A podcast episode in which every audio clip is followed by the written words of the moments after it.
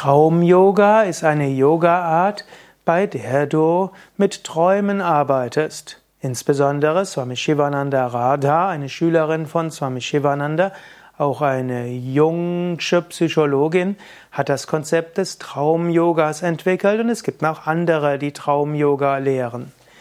Traum-Yoga kann die jungsche Psychologie zu Rate ziehen, zum Beispiel ein Traumtagebuch zu führen.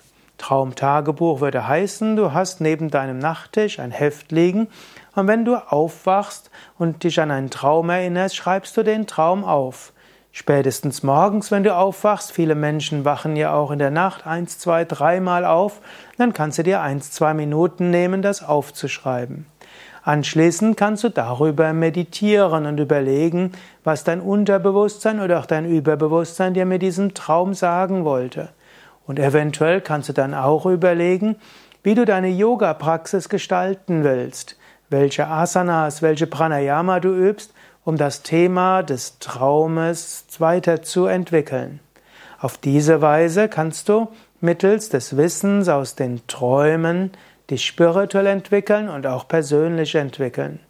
Der große Yoga-Weise Patanjali hat ja im Yoga Sutra gesagt, dass man durch Meditation auf das Wissen, das aus Traum und Tiefschlaf stammt, du die Fähigkeit hast, über Hindernisse hinauszuwachsen.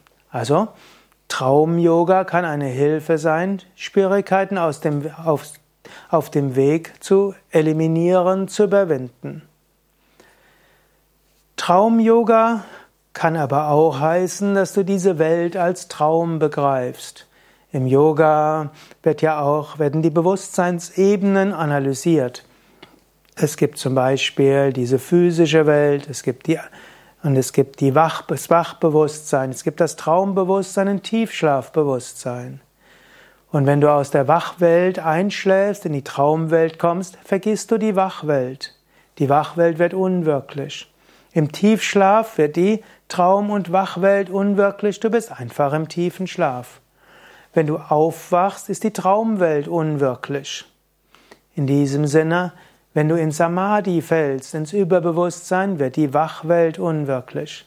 Traum-Yoga kann auch heißen, diese scheinbare Wachwelt als Traumwelt zu behandeln und sie und in ihr zu wandeln, als ob es ein Traum wäre.